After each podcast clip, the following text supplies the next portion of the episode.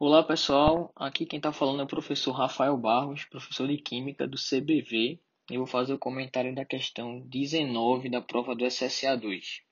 Questão 19 é uma questão clássica né, de cálculo de concentração de íons de uma espécie insolúvel. No caso, a questão pede para a gente calcular a concentração de hidroxilas numa solução de hidróxido de cálcio quando o equilíbrio for alcançado. Para isso, o aluno deveria fazer uma, montar uma tabela do equilíbrio, né? Uh, e ao preencher os valores, as respectivas incógnitas nessa tabela, ele descobriria que o valor da solubilidade desse, dessa base é dada pela expressão de, do da raiz cúbica do KPS sobre 4. Ao realizar os cálculos, ele encontraria um valor de 2 vezes 10 a menos 2 para a solubilidade dessa espécie. No entanto, o aluno deve tomar muito cuidado porque a questão pede para ele encontrar a concentração de hidroxilas nessa solução.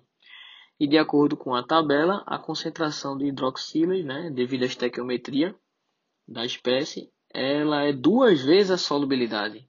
Então ele teria que multiplicar o valor encontrado pela respectiva fórmula por 2, encontrando assim o valor de concentração de hidroxilas igual a 4 vezes 10 a menos 2, dando como gabarito a letra B de bola.